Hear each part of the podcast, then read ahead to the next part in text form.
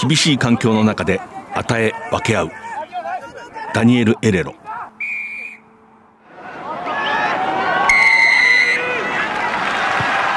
藤島大の楕円球に見る夢。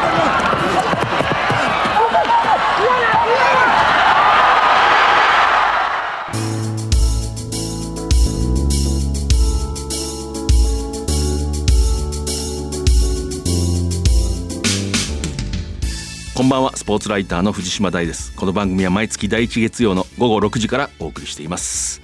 えワールドカップイヤーということで今日のゲストラグビーフランスの文化フランス語に精通をしている福本美幸さんをお迎えします。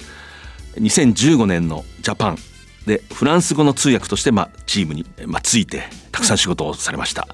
この後登場していただきます。まずはこの1ヶ月。全国大学選手権は1月8日国立競技場決勝戦。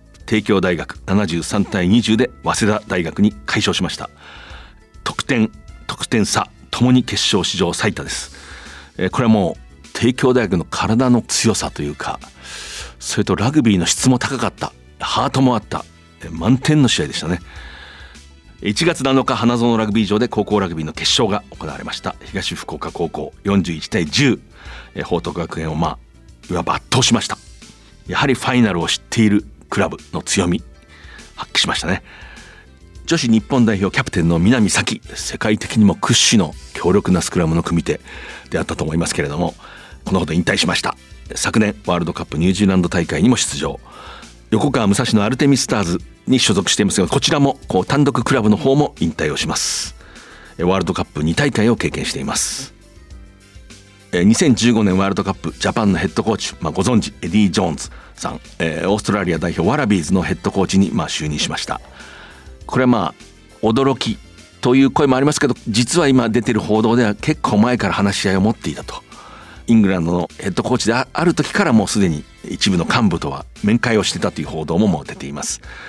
いずれにしてもあの人はこう最初が強いんで就任して今の問題点をこう洗い出してある程度上に持っていく。という面が一つ。それともう一つはワラビーズデイブ・レニーさんというまあ解任されたコーチ。おそらく来年1月1日から神戸にやってくると思いますけれどもこの人が築いたチームは実は悪くなかったんですね。負傷者が連続したことそれから、えパンデミックコロナの影響を非常に受ける環境にあったということ。なので黒星は多いんですけれどもよく見ると弱くはなかった。という意味でワラビーズなかなかダークホースになるんではないでしょうか。藤島大の楕円球に見る夢。この番組はラグビー女子日本代表を応援する西南商事。日本代表を応援する SMBC の提供でお送りします。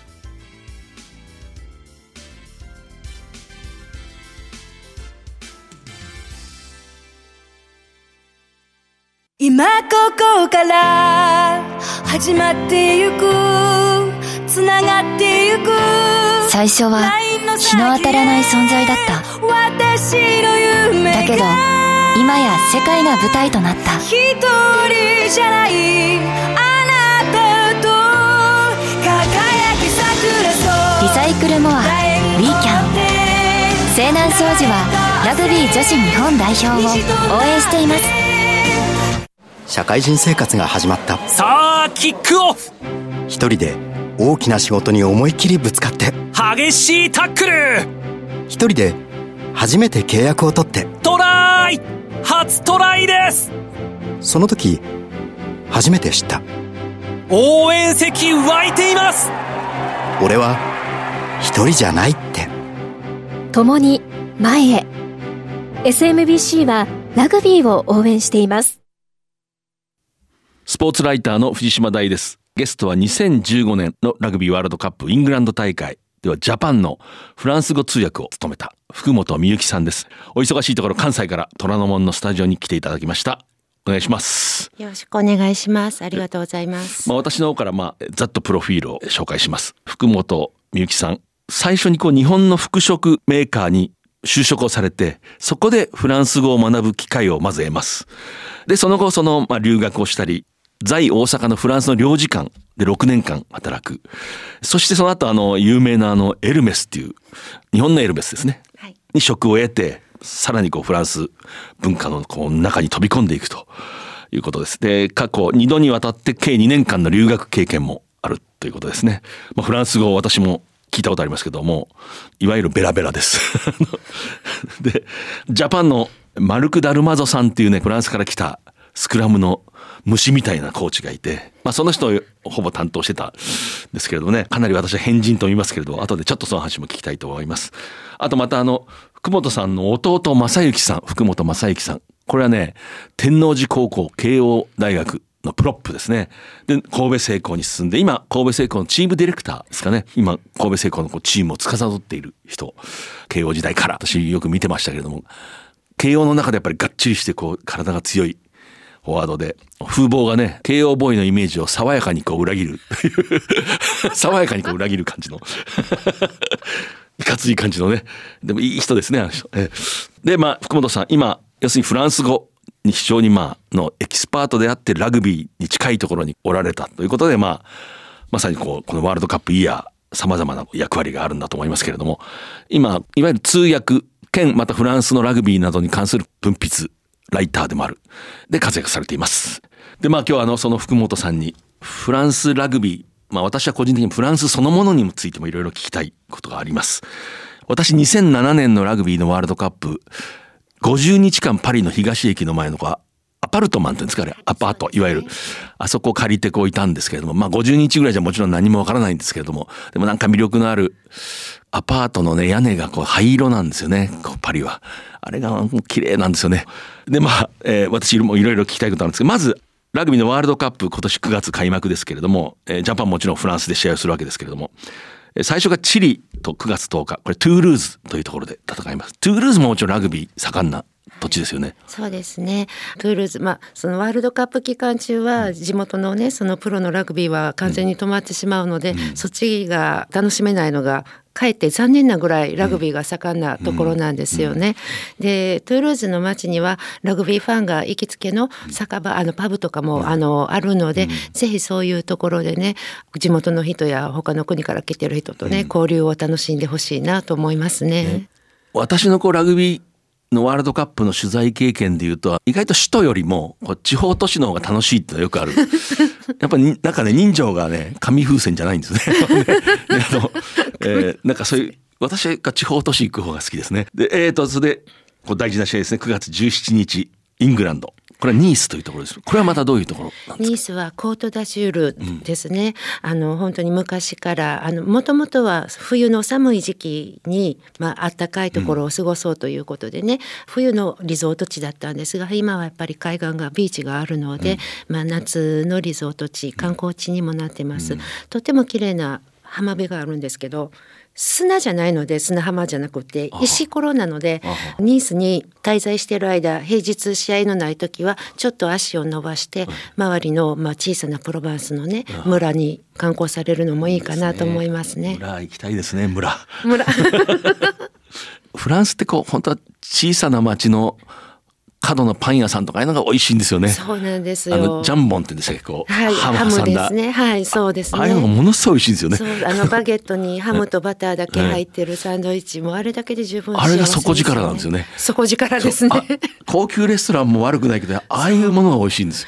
そうですね。そういうのをまあ本当に手軽に楽しめるそういうファストフード的なものもね、楽しんでいただければと思いますね。あのパン屋さんフランス語でなんて言うんですか？ブロンジュリー。そうそうそう。バゲットだけちょっと安いんですよね。法律かなんかで。私2007年はそういう印象。今もそうですね。はい、みんなが食べるものだから。あれだけはみんなが買えるように安いんですよね。はい。アクセスできるようにね、誰で。で、ちょっと具が具なんか入ってると途端にこう高く。そうですね。基本のやつは安いんですよね。そうです、ね、あれがまた美味しいんですよね。あれだけでもね、ね幸せになりますね。はい。で、第3戦がまあ28日サマー。これはまたトゥールーズですね。で、最終戦、プールの最終戦、10月8日。これアルゼンチンとナントというところ。はい、これ私あまりこう馴染みがないんですけど。あまりね、ラグビーの、うん街ではないので、はい。でもあのサッカーのユーロであったり、うん。大きな大会はここの、えー、とスタッドボージョワールでしたっけ、ボージョワールってスタジアムで行われているのでこの受け入れ体制はできてると思うんですね。でパリの次に大きいリヨンナントっていうぐボルドーっていうぐらいの規模なので、もちろん美味しい日本料理店もあるでしょうし日本料理が恋しくなればそういうところで行かれて、あのスポーツだけじゃなくてもともとは港造船業貿易で栄えてた町なんですけど、やはりその造船業も廃れてきてそこでアート文化を中心に町おこしをねあの町を再生させたところなので、あのそういったこの美術館や現代アートの町ってになったんですよね、今。あの過去のこうワールドカップを振り返るとフランス2007年もそうですけどフランスの人は大体こう日本を結構応援してくれるんですね。自国のチームがと関係ない時はこうやっぱ長いものに巻かれない雰囲気がみんな持っててフランス人ってね。どうせならこっちユニークな方を応援しようみたいな雰囲気があって。でもこれアルゼンチンとジャパンがやったらフランスの中立の人ってどっちつきますか？ね、難しいですね、うん。アルゼンチンの選手結構フランスでねねプレーしてる選手が多いので、でもやっぱりそのプレーにもよ あのちょっとあの、まあ、話飛んじゃうんですけど、ええ飛んでくださいどうぞ。あの あのねダルマズの、まあ、エピソードをと思ってちょっといろいろ思い出してたんですけど、おそらく南戦の前にフォワードでミーティング集めて2015年のね。2015年です、はいあの南アフリカ戦開幕戦の前にフォワードを集めてミーティングをしたんですよ。でビデオ、いつものようにスクラムのビデオが出ると思ってたら、グラディエーターを見せたんですよ彼。でなんでか私 最初分からなくて訳すのもこの最終点が見えないとやっぱ訳しにくいんですよね、彼が何を意図してるのか分からなかったから。でもその結局主人公は勇敢に戦うから監修を味方につけたんですよ。それを伝えたかったんですよねなるほ。どなるほどなるほどうんで南ア戦の会場ってそうでしたよね、うんまさにねだから彼はそれを見越してたのかなっていうのは思うんでまあ、このアルゼンチン戦もきっとその日本がどういう戦い方をするかっていうとこかそうかそれにもよるといろでねうことですね。うんでなんとこうラテンの地でこうやっぱこういう時は本能的にアルゼンチン行くのかなとかね非常に興味深いんですよね。チリはね多分チリを応援しますね。より小さい方を応援するんですよ。大体こう中立のファンっていうのは。だからイングランドとジャパンの時はもう間違いなくジャパンをみんな応援しますけど。これはもうもう間違いないんですけど。サモアでちょっと微妙になって。アルゼンチンどうなのかなってすごいね。私気になるんですよね。どっちについてくれるんだろうな、ええ。しかも南都の人がねラグビーを普段でも南都に住んでる人が見に行くわけじゃないですよね。フランスに行く人がいるんですねまあまあそうかもしれないですけどね。でもまあ街の雰囲気もありますよね、やっぱり。はい、そうですね、へえなるほどなるほど。であの昨年の秋ジャパン日本代表がまあヨーロッパへツアーを行って、まあ、フランスと戦いました。トゥールーズでしたけれどもね。あれご現地でご覧になってはいはい拝見させていただき17ま対した35で敗れましたけれどもあれは福本さんのようなフランスを分かる人から見たら雰囲気その他どういう、まあ、印象を持ちました？そのジャパンがそこにやってきてこう試合をした。日本チームは期待されてたと思うんですよね、現地の人から、やはり彼らの頭の中にあるのは2015年南欧を破ったこと、2019年スコットランドアイルランドを破ってクォーターファイナルに行ったこと、決勝トーナメントに行けたことっていうのがあるからその前のテストマッチの結果まではそこまでは見てなかったかもしれないし、気にしでも夏もあのフランスと2戦やって、2戦目は本当に結構フランスを苦しめてたので、期待をしてたと思うんですよね。で実はあの試合の後フランスチームがフランス人の観客からブーイングされてるんですよ。あそうなんですか。へえ。それは、つまらないプレーを思いっきりしなかったからこう、ラグビーをしようとしなかったから、うん。で最近、まあ、シックスネーションズもあるので、フランス代表のアタックコーチが、ん。11月は確かにアタックのオプションをとても限定してた、うん。あまりあの手を与えなかった。うん。手の内を明かさなかった。っていうのもあるし、まあ、怪我人が多かったから、うん。あまりあれこれしようとしなかったっていうあの勝つことをまず優先に考えたからっていうことなんですね。であの選手もいい機会があればあれだけのレベルの選手だから自分たちの判断でやってくれるだろうと思ったら、うん、逆に選手いい子ばっかりだからもうコーチの言うことを1から10まで全部聞いてやらなかったんですよ。でそれに対してファンはフランスチームやってるラグビーが面白くない素晴らしくない日本の方がもっと良かったいろいろ何かをこうプレイしよう、試みようとしてたからっていうのが、そういう話が出ててなのでやっぱりその勇気を持って挑む、ただ試みるそういう姿勢をするチームがあのするそういうラグビーがやっぱあの人たちは好きなのかなって。今トゥールーズの観客ラグビー好きの人たちはやっぱりなかなか手強いというか ね、自分の国の代表だからもう何でも認めるわけじゃないですね。つまらんと。そうです、ね、何やってるんだと。そうですね。コーチがそう言ったってお前たち走れよみたいな感じでしょ？要するに。そうですね。フランス代表が強いのは、うん、選手がコーチに反乱を起こした時って言われますもんね。そう、いう話も聞きたいんですけど、サッカーでもそうだし、ね、サッカーもしょっちゅうでラグビーもあれいつだったかな？2011年11年ですよねもう記者会見の雰囲気があのもうこれ大丈夫かなっていうようなもうキャプテンと監督がそっぽ向いてるみたいな雰囲気で 雰囲気ですけどねこうイメージですけど。意外と決勝まで行っちゃったんですよね。そうなんですよ。ね、そうそこであの放棄した瞬間に勝ち始めたっていう、うん、だからなんか怒りっていうのは僕あの時なんか読みまして新聞フランス人は怒りっていうのがねエネルギーになるんだって。そうですね。あそういうとこありますか？ありますね、はい、だから今回のシックスネーションズも負ければいいと思ってるんですよ。このまま順調に行き過ぎると、そう、ね、フランスが多分今史上初めて最有力優勝候補なんですね。もうかつてないほど優勝の望める一ポジションにいるのかなと、これが言われているフランス通としてはちょっと逆に不安だと。そうですね。そういう状態でワールドカップに行ったことがないので。なるほどね。でまあこの話の流れで要するにまずこう前段としてというか前提としてフランスはラグビーがものすごく盛んですよね。人気がありますよね。そうですね、えー、学校の体育でするっていうのもあるし、うん、向こうはまあキリスト教カトリックで、各村に一つずつ教会があるように、うん、各村に一つずつラグビースクールがあるって言われてるぐらいなんですよね、その規模の大小はあるとは思うんですけどまあそれもフランスの北部とか東部の方に行ったらまた変わってくるとは思うんですけどね、でも村のチームを応援するっていうのがベースにあってその上に、まあ、トゥールーズであったり、うん、クレルモンであったり、うん、ボルドーであったり、うん、そう大きなクラブチームがあって、みんなやっぱり地域の地元のチームを応援するっていうのが身についてる、もうかもう習慣になってるんですよね。ね。あのこの番組でも一度紹介したことあるんですけどあの昔ラグビーがプロ化された直後、1990年代の後半ですねニュージーランドの選手がフランスに初期のプロ選手として行くんですね。で、その人がね、もともとオックスフォード大学かなんか出たライターなんですね。仕事が。ジャーナリストが本職で、州レベルぐらいのニュージーランドのウェリントンとかの辺の。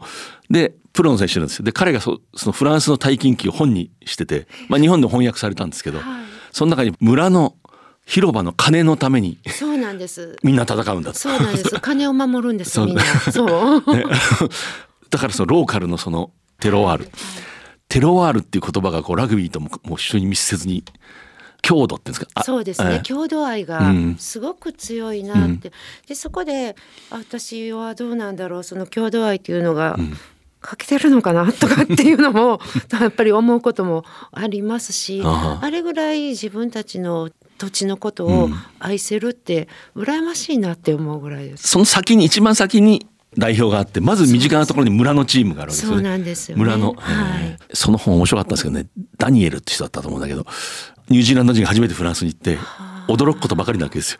で 試合の前にワイン飲んですごい昼食を食べたり。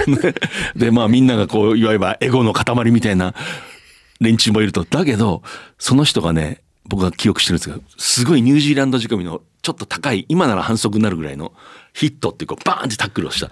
フランスの相手の選手がラシンにいる時にうわーってうこううめき声で倒れたボールを離して。でその人も横にこう勢いで倒れた。その瞬間に自分の仲間が自分の上にみんな追いかぶさったんです。もう絶対報復されるから。あのそんなタックルしたら相手が襲いかかってくるからって。でも自分の身を投げ出して守ってくれるんだすごいですね。で立ち上がってね「サバモナミ」って言うんですよ。大丈夫って。言うん大丈夫ですね。あのだからそういうところもあるんだって言ってましたね、うん。ええ。そうですね、やっぱりまあ、例えば、ロマン・ヌタマクうん。いますよね、フランス中は。いつも彼冷静ですよね、うん。ただ去年カストルとの試合で、密集でマキシム・メダル去年で引退したんですけど、彼の頭を押さえつけてカストルの選手が起き上がろうとしたんですよね、ええ。地面に押さえつけて、ええそれを見たもう一番最高列にいたヌタマクがドワーって走ってきて、ええ。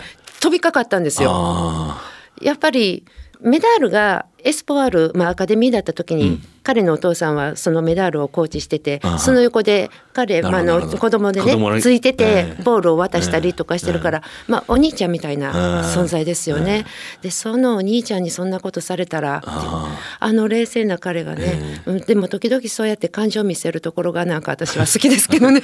つまり非常にこうなんていうかな仲間意識っていうか連帯感。それは強いんですよね。強いと思いあのます。僕らはフランスをこう割とまあ表表層的に捉えるとちょっとこう個人主義で、みんな勝手な人たちで自由で、まあ、それも魅力なんだけどいざこう団結した時ってすごい強いんですよね。そうですね、その連帯感っていうのが、なんだろうそれはやっぱり日本人よりももしかしたらあるのかなっていう、一緒に仕事とかしてても感じることはあるうん。うしででもあんまり当てにしすぎると あれ？みたいな。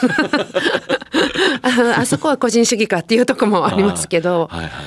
羨ましいなと思いますねああある意味。そうですか。どこがですか？の自分を持っているところ、まあそれもまあ人によってレベルはあるんですけど、自分を信じられるところがすごい、まあ信じようと努力しているところもあるのかもしれないし、結構そんなね日本より自由なイメージもあるかもしれないけど、でも実際のところやっぱりフランスもいろいろと保守的な考え方も多いので、その何もかも自由っていうわけではないんですけど、自分の意見をまず言わないといけないっていうことを、まあフランス語に限らず語学をする人はみんな経験されると思うんですよ。日本語の教育では必要のなかったことなので、フランス語を勉強して初めてそのわ自分の意見を言うってどういうことなんだろうって、そこからまずだから自分を組み立てる作業をしないといけなかったんですよね、語学をするとフランス語を勉強するにあたって。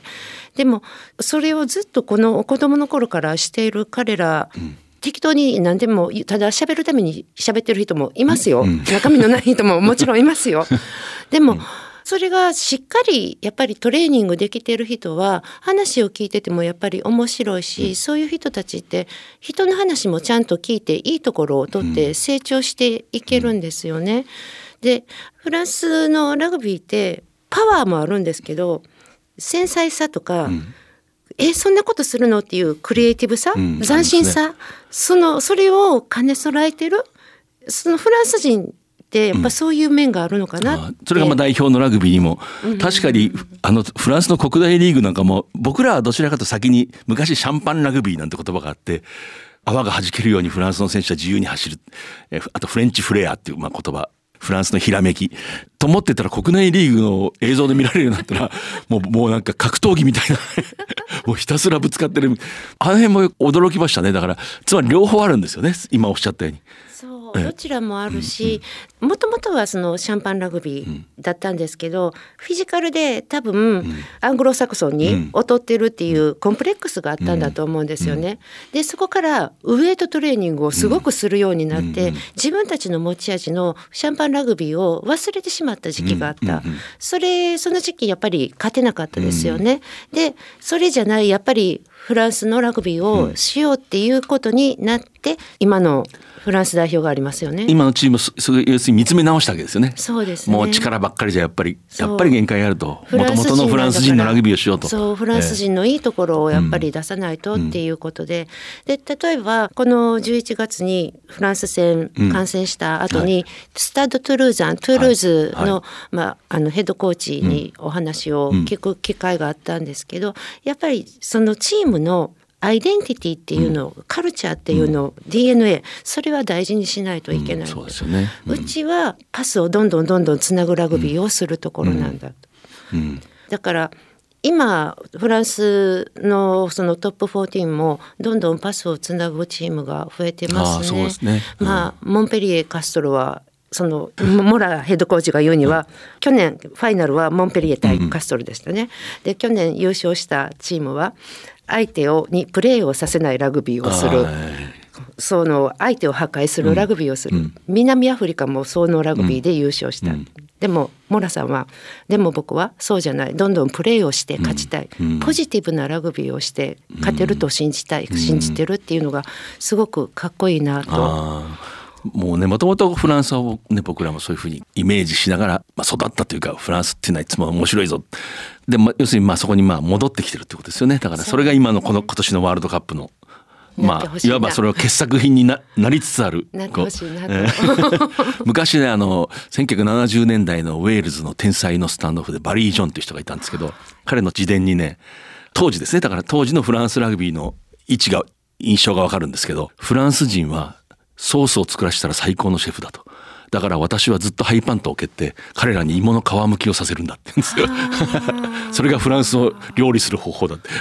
ああそうですね、そういった当時ウェールズ人もそう思ってたんですね。フランス人はソースは美味しいソース作るけど芋の皮むきは苦手だって。そうかもしれない、地味なことね でまあフランスは一般的には南フランスがこうラグビーが盛んなんですよね。こそうですえね、はい、特に南西部ですね、だから南東部にあるトゥーロンはちょっと毛色が違うんですよね。えでそれと別に今パリがあって。そうですね、やはりそのイギリスから来た人がいっぱい住んでたところにラグビーが広まっていったんですよね。だからまずパリにはねビジネスで来てましたよね、それとボルドーにもいっぱい来いてたんですよ、かそうん。だからパリとボルドーからガロンヌ川を上がっていくその周辺に広がったって言われてるんですけどね。ガロンヌ川上がっていきたいですね。中にね。上がっていきたいですよね。いかだに乗って上がってきて。あのトゥールーズでそういうミディ運河ですけど、はい、あの船のあの観光船もあります。大体あのほら近代オリンピックの創設者のピエール・ド・クーベルタン。あの人はラグビーのレフリーだったんですよね。フランスの全国選手権の決勝を吹いてる。レフリーされてあの人は要するにイギリスのパブリックスクールイングランドに見学に行くんですね教育者として。でスポーツが非常に教育人格形成に役立つってことを気づいてそれをフランスに持ち帰る。だからあの昔オリンピックにラグビーあったんですね。あのクーベルタンがいたんで。すねええまあ、そういうこう長い長い歴史があってああでもさっきおっしゃったような個性が集まってるわけですねつまりフランス人ってね。いざとなったらきちっと喋る。ね。あの自分の意見をしっかり持ってる。そうですね。はい。それが言えるのがやっぱり、うん、すごいなって思いますね。でまああのちょっとだけその2015年のねジャパンにまあ通訳として加わった。でまあそのさ先ほど言ったマルク・ダルマゾさんというまあフランスの元フッカーですね。でスクラムの虫あの人がこうスクラムをこう細かいことがあるじゃないですか。スクラム肩をどうしろとか膝の角度がとか。あれをこうフランス語で日本語に逐一こう直していくわけでしょ。でも、うん言葉数はそんなにないのでバックスとかああのように戦術とかを説明するのではないので、言うことも大体決まってましたし、はい。そこはそんなに「え何それ?」っていうようなことはあんまりなかったかと思うんですね。今もねあの日本代表のことすごいもうやっぱりあのワールドカップ、2015年のワールドカップ経験したことが、とっても彼のな人生の中でもね、強烈に残ってるみたいで、ああそうですか。はい、それで今も時々思い出したように電話がかかってきて、は でその特に日本代表の試合があった後とか、みんなどうだったってあ翔太は稲垣はあグーはええ今あのフランスに、まあ、もちろん戻ってダックス。ダックスです。日本でいうところのまあ三部リーグみたいな。そうですね。そこの今。まあコーチをしてる、はい、ええ。そうです、ええ。なのでその試合があったのであの11月のトゥールーズで重なってこれないんだって残念がってましたね。僕は当時あの聞いたんですけど、まあ、ジャパンのコーチなわけですけどダルマゾさんは。U20 も日本代表を見た時にそこにグー拓殖大学時代のグー・ジヨンがいたんですよね。でもう惚れ込んじゃってもうジャパンそっちのけでもう心はそっちに いたっていう噂をね聞いたことあるんですけどほぼ本当でしょうこれ。ほぼ本当。あのそのあたりがあのコントロールできない人なので あの自分に正直な人なので。なんかフランスの有名な、まあ、スポーツ新聞レキップがジャパンのことを聞きにダルマゾのところに来たのにずっと U20 のグージオンのことを話してたっていう。そう その U20 の合宿で食事会場ではい。グー君を見つけたら読んでスクラムの姿勢をあさせて食堂で？廊下でもさせてホテルのフロントでもさせて、グー君を見つけるためにグーって、かわいそうに かわいそうだなと思ってたんですが彼素直で 向上心もある方なのでやっぱりあの最初あの骨格に惚れたんですかね腰が安定してる骨盤の位置が重心が低いっていうことですね。それにこそうですね。はい。姿勢がすごく綺麗だったって言ってましたね。スクラム組んだ時の。でも結局それが2019年にねその通りにこう開花して、えー僕はそ当時拓殖大学時代のグージオン取材に行ったことあるんですけど拓大に。監督が言ってましたね。突然トゥーロンの代理人が 八王子の山の方にある大学なんですけどこの山の上まで急に来てびっくりした。で多分ダルマズさんが 通報したんでしょうね。そうでしょうね。あの日本の東京の西の方の大学に一人ものすごいのがいるから今のうち。アカデミーに入らないかって言われた。でもあのダルマゾさんってやつ個性はどういうなんか変わり者のような感じで私は観察してたんですけどそうです、ね。風変わりな人だってそうですね。例えば、今回この11月に私、あのまあ、トゥールーズにいてた時トゥールーズの隣のコロミエっていうところに2部リーグなんですけどね、その試合をあの見に連れて行ってもらったんですよ。でコロミエって、まあ、今あのフランス代表の監督のガルチエもプレーしてましたし、ダルマザもそこでプレーしてたんですよね。じゃあその試合の後ロッカールームとか、まあ、中に入れてもらったら、ダルマゾのパネルが大きなパネルがねドーンとあって、あのそこに「闘争心」っていう彼のところには「闘争心」っていう言葉が入ってましたからやっぱりその闘争心っていうのがすごくある人なんじゃないかな,、なんですよね。でも真面目だしそのエディに言われたことは噛み砕いて本当にそれを実行しようと考えて考えてやってましたし。僕なんかあのあのこうなんていうか瞬間湯沸かし器のようなオーストラリア人と早口の あの偏屈なフランス人がうまくいくんだろうかと思ったんだけどなんとかなってたんですね。エディさんがうまくコントロールされてたと思います。ダルマゾあの彼を受け入れてあのように上手にね、扱えたのはエディさんだからだと思いますね。そういう意味でもあの人はすごい彼はあのエディさんってすごい人だなと思いますね。なるほど。へえ。でまあちょっとまたフランスの話。私はフランスの知識ってなんか本で得たもんですね。こうで当たってるかどうか聞きたいんですよね。あるねある書物に実はフランス人ってのは緻密な計画を練るってこれはなあのラグビーの本じゃないんですよ。あのエッフェル塔とかコンコルドの飛行機の設計上は完璧なものを先に作るんだと。橋とか建物でも。でアングロサクソンの方がこう動きながら進めながらものをこう融通を利かして作っていくと。でフランス人の方が先に設計図を完璧に描くってこれはそんなとこないですか？突き詰めるタイプなのかなと思うんですよね。なのでそうやってとことんその設計図を最初に完成させてるところまで書いてしまうのかなっていうのは分からなくもないそういう人もいるかなとは思う特に学者とかそういう人たちあはーそうですよねかもしれないですね。フランスのあの新聞の中で文章もものすごい上手だし細かいし細かいですね。そうですねで,、はい。でフランスの新聞はインタビューが好きですねイギリスの新聞はインタビュー好きじゃなくて自分の意見を書くんだけどあのああ、うんそうなんですか。レキップの原稿なんか昔憧れましたね。こうこういうふうに書いてみたいなっていう、レキップいいですね。これ2003年のワールドカップの準々決勝ちょっとイングランドに雨の中で蹴り負けてこう負けるんですよね。こうき雨の試合で。レキップのねあの書き出しがね雨が降るとフランス人はサッカーができないって書いてある。日本語に訳すと。なんておしゃれな書き出しですか。ねラグビーの雨のラグビーの試合で負けた後の書き出しとして。これは素晴らしい原稿だと思ったな僕はこういうのを書いてみたいなと思った。いやいやいや藤島さんも。書かれてるじゃないですか。まあなんか私本の知識をちょっと確認したかっただけで。私のフランスはまあ映画とかねあのジャン・ルノワールっていう監督が好きで。あのルノワールの次男坊ですね画家のルノワールの息子ですけどね、はい。草の上の昼食っていう映画があってなんていいタイトルだろうと思ってね。草の上の昼食っていいでしょ。これいい映画なんですよね。あのそうなんですね。えヌーベルバーグの頃ですか？その前ですね。その前になるんですね。うん。黄金の馬車とかね、はい。えー大好きでしたね。あの見てみたいと思います。ゲームの規則って映画僕学生の大学生の時岩波ホールに見に行きましたね。岩波ホールね。練習が休みの日に なんかいいなと思ったなあの独特の感覚ですよね。それをそういうあの映画の世界で見たフランスと今あのまあラグビーで見るフランスってやっぱり共通点ありますか？いやあると思いたいしだから分かんないところいっぱいあるんですよね。あのでもあの1987年私最初のワールドカップのフランスなんかやっぱりこう突然突然みんなひらめいて走走り出す。準決勝ワラビーズにあの、まあ、当時としては番狂わせだったんですけどね。劇的にセルジュ・ブランコがトライする。僕あの劇的な試合です。ワラビーズが優勝候補だったんです。オールブラックスより上だったんです。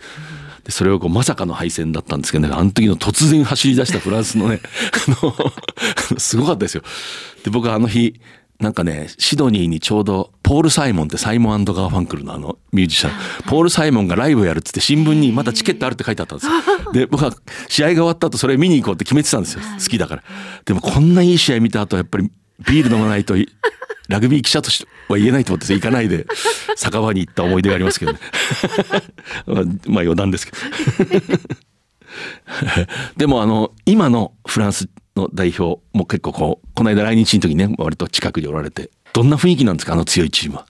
まあ、ガルティエという監督、ねヘッドコーチが仕切って。そうですね、えそのガルチエがまあ、もうラグビー IQ が偏差値がとても高い人だと思うので,、で彼の分析力、相手が必ずあの相手がこうしてくるって言ったら必ずそうなるってもうあいろんな選手がそれを言ってるんですよね。なので本当にその分析力もあるしあとラファエル・イバネスがジェネラルマネージャーで、ガルチエがラグビーに集中できるようにしてますよね。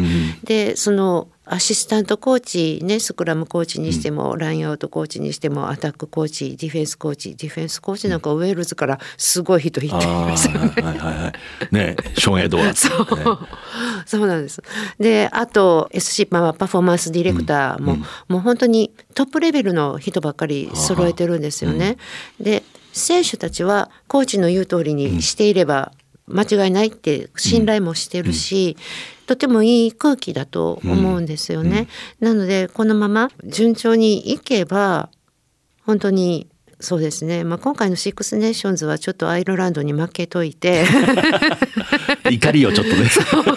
怒りを取っといてそうチャージしといて。ワールドカップでねあのしっかりと結果をね、まあ、あの本当に目標にしている結果に出せれば、フランスの国にとっても今ねまあいろいろあのお家騒動が起こっているフランスのラグビー界にとっても、まあ本当に最高あなね。今ちょっとスキャンダルがそう、えーラポルそうラポルトさんね、ねあの彼は本当にやり手なんだけど、やりすぎるところも あるんじゃないのかなと。まあ、時々こう悪役が登場するのもなんかそうフランスですね。ね。そんな感じですね。えー先ほどの話も例えばヌタマックって今まあ、まあ、10番スタンドオフですね。世界最高クラス。彼なんかやっぱりどういう魅力がありますか？やっぱり。彼はいや本当はあのメディアはっていうか本当にヌタマックに集中するけど、彼もそれを受け入れてるんですけど、でも本当は本当にもうそんなに喋らないしあ控えめで一歩引いてるタイプ自分が自分がって前に出るタイプじゃないんですよね。例えばフランス協会の発信している動画で試合後とかあのパーティーが好きだから飲み会が好きそれとも静かにしてる方がいいっていうので、フィクあと誰だったかなジャリベールあとウォキはお祭り騒ぎ。でヌタマックデュポン2人は静かにしてるの方に行くんですよね、でも本当にそうなんですよね。デュポンもそうですか。デュポンもそんなに、スクラムハーフ。そうですね。試合中はあんな風にね、大暴れしてますけどね、大活躍してるけどそんなにお酒を飲んでわーわー騒ぐ方じゃないですね。あそうですか。そう、その2019年ワールドカップの時にフランスチームの、まあ、通訳でチームについてたんですけど、まあ、チームでご飯を食べに行っても彼そんな強いあのアルコールもそんなに飲んでませんでしたし、でデュポンね可愛いのは常にアーモンドチョコ持ち歩いてるんですよ。えーそれはあの脳を活性化させるためじゃなくて単に甘いものが好き そうですか。そうですね。そう、多分あの甘いものがそのフランスの何かの番組、ラジオ番組とかでも、そのお酒が中に入っているそういうボンボンチョコレートボンボンよりも本当に甘い子供が食べるようなチョコレートの方が僕大好きなんだって言ってたんで多分そんなにあのまあねこの勝った後はロッカールームでバーッと飲んだりはするけどそこまでダラダラと飲み続けるタイプじゃないのかな。なので真面目な人が多いんですよね、うん。今のチーム。あそうですか。ええ。その今までのフランス代表って例えばアリノルドキーとか、ピカモルとか、結構主語タイプの人が多かったんあの二人やっぱりそうなんですか、ね、ですよね、まあ、他にもいるとは思うんですけど、でも今の子たちって結構お酒飲む子ももちろんいるとは思うんですが、真面目でだからコーチの言うことをひあの100聞いたら100聞く。あはいそれもなんかちょっと昔からフランスを見てる人間としてはちょっと寂しいですね。そうなんですよ。怒りで逆らってほしい。ね。そう。なんかちょっと寂しいなと思って、2011年のチームにあったような、なんかその強いキャラクターっていうのが今いないのがね、寂しいな。それがだから吉と出るかですね。つまりそうやって統率が取れて、そうですね、そこがどうなるかっていう感じですね、フランス人はなんかね爆発なんかで爆発しないとだ。そうなんですよ あの突然走り始める感覚がね。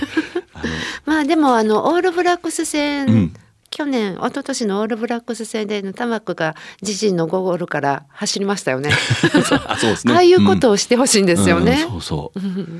あのあれ思い出しますよね。1999年のワールドカップ。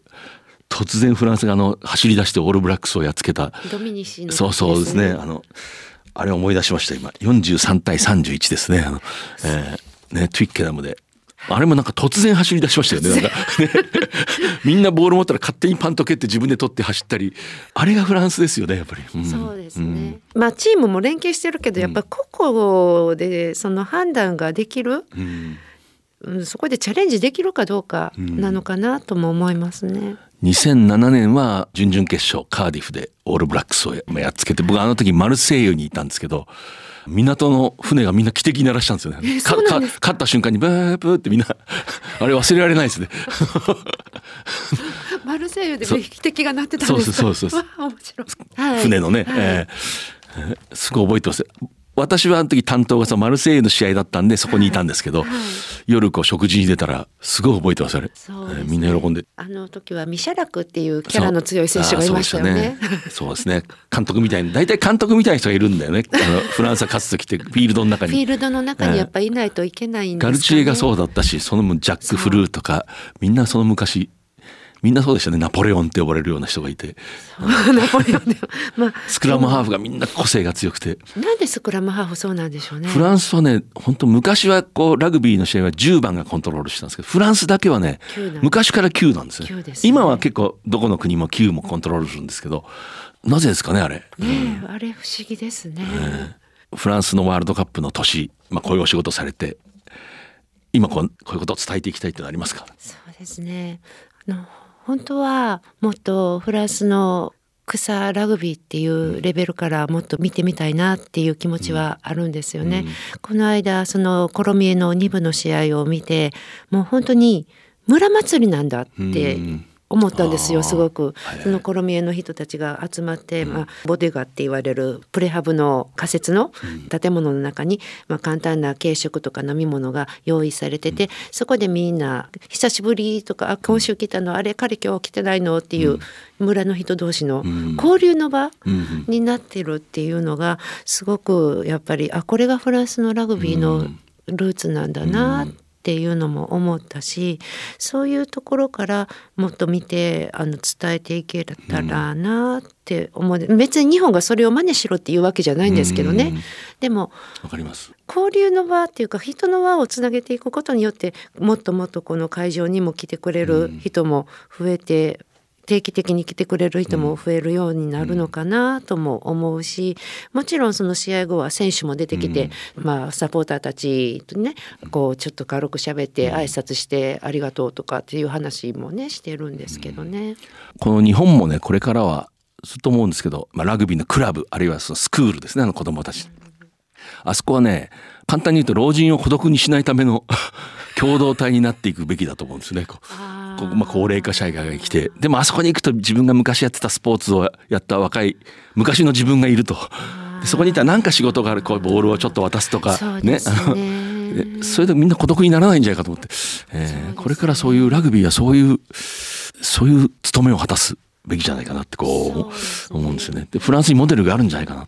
フランス、まあそのモデルじゃないけどそのまあお年寄りで思い出したんですけど、うん、トップ14、まあ普段はエスコートキッズで、うん、あのまあ会場入りしますよね、うん、年に1回だけ多分1回だけだったと思うんですけどそういう施設に入ったお年寄りと一緒に試合会場に入場する手をつないで入場するっていう日があるんです。多分クリスマスとかそういう時期だったんじゃないかな、なのでじゃあお年寄りみんなのと一緒にこう試合を見て楽しめるじゃないですか。ですか？で選手は選手でこういうふうにあのちょっとでもこの楽しんでもらえたら僕たちも嬉しいっていう。それはもうリーグワンすぐどっかのクラブで検討してほしいですね。本当にね。ねで電光掲示板にその人が中学生の時やってたスポーツの経歴がこうちょっと出る。いいですね。なんかそういうきっかけ見始めるきっかけっていうのをね、うん、そういうふうに作ってあげるっていうのもいいんじゃないかなと思いますね。うん、ねえー、フランスの大会現地に行かれる方もいると思うんですけどね。間違いなく楽しいですよね。きっと楽しませてもらいます。もういろんなことそのフランスっていう国を本当に体験して、うん、いただきたい、あの食べるものが美味しい国なので、とにかく、うん、そこは本当にあの滞在しててもあの快適に滞在できますしね。えー、今日は9月8日にフランスで開幕するラグビーのワールドカップに向けてちなんで、えー、福本美幸さんに話を伺いました。ありがとうございますありがとうございました。今ここから始まってゆくつながってゆく最初は日の当たらない存在だった。私の夢だけど今や世界が舞台となった。一人じゃないあなたと輝き桜そうリサイクルモアウィーキャン西南商事はラグビー女子日本代表を応援しています。社会人生活が始まった。さあキックオフ。一人で大きな仕事に思いっきりぶつかって。激しいタックル。一人で初めて契約を取って。トライ。初トライです。その時初めて知った。応援席湧いています。俺は一人じゃないって共に前へ。SMBC はラグビーを応援しています。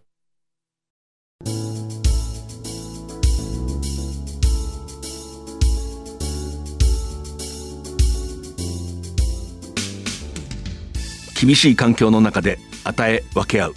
これまあ今74歳ですかね。ダニエル・エレロという人。これはフランスの、まあ、元ナンバーエイトトゥーロンのナンバーエイトでラジオの解説者それからまあ、ジャーナリストでありライターでありさまざまな活動をしている名物男ですけれどもこの人のまあ私も名言だと思いますね。ラグビーとはそういうものであると厳しい環境の中で与え分け合う。これいい言葉ですね。で、まあ、今日のテーマでありますけどフランス人非常に子というものが尊重されてある意味我が強いようだけれども結局ラグビーの精神というのは大切にしている。いざ団結したら非常に強い。それを象徴するような、まあ、一言だと思います。この番組は放送の翌日からポッドキャストで配信します。ラジコのタイムフリーでもお聞きいただけます。来週のこの時間再放送があります。またパラビでも配信します。最後に番組からお聞きの皆様にお知らせです。ラジオ日経特製クオカード500円分を抽選で10名様に、えー、プレゼントいたします。ご希望の方番組の感想メッセージなどお書記の上番組サイト専用ホームからお送りください。締め切り2月19日です。次回は3月6日の放送です。藤島大でした。